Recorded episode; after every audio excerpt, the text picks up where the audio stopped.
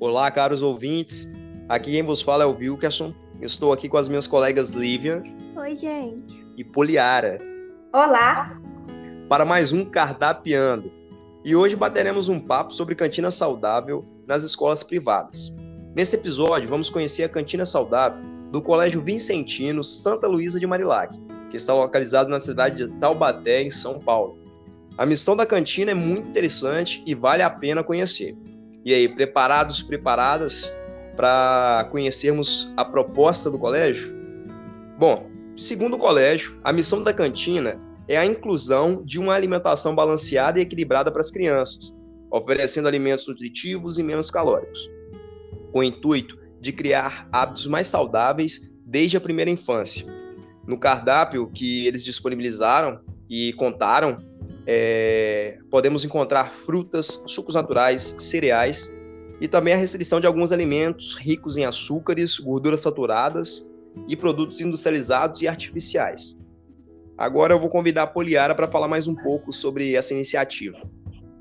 Olha, Wilkerson, o colégio criou um projeto em que todos os alunos do maternal até o nono ano da escola podem participar a um curso de 80 reais por aluno, de acordo com o cardápio mensal elaborado pela nutricionista e enviado para os alunos. Para os que não adquirirem o pacote mensal, é ofertado o mesmo alimento cardápio com reajuste até que toda a escola entre nesse processo. E viva a cantina saudável, minha gente! Amei a defesa de causa, senhoras advogadas. Bom, gente, nesse sentido, é, eu tenho uma triste notícia para dar para todos vocês. Em Minas Gerais, havia em vigor o decreto 45.557, que tratava da regulamentação das cantinas escolares e trazia a especificação dos alimentos que poderiam e não poderiam ser oferecidos ou comercializados em escolas, visando uma alimentação saudável. Mas e aí?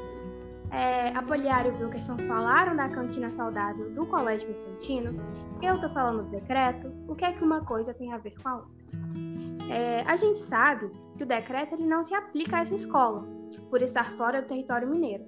Mas ao analisarmos o cardápio da escola em comparação ao decreto, é visível que esse seria de grande utilidade para a melhoria do cardápio.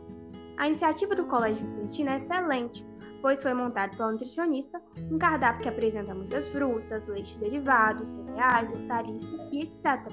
Porém, ele ainda está em processo de transição. E sendo assim, mesmo em pequenas quantidades, apresenta chocolatado, embutidos industrializados, que eram produtos proibidos no decreto de Minas Gerais. Queria deixar claro para vocês, ouvintes, que a missão pela qual a cantina foi instituída está sendo cumprida, pois vem trazendo uma mudança nos hábitos alimentares de estudantes, devendo continuar existindo sim, para que possa ser cada dia mais melhorada.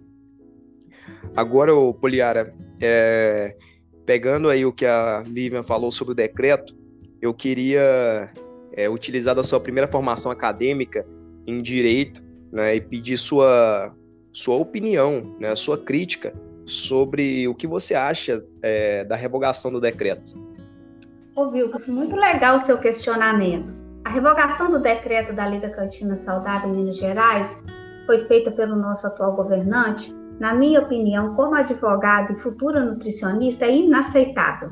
O direito humano à alimentação adequada é para todos os indivíduos e deve ser exigido pelos mesmos.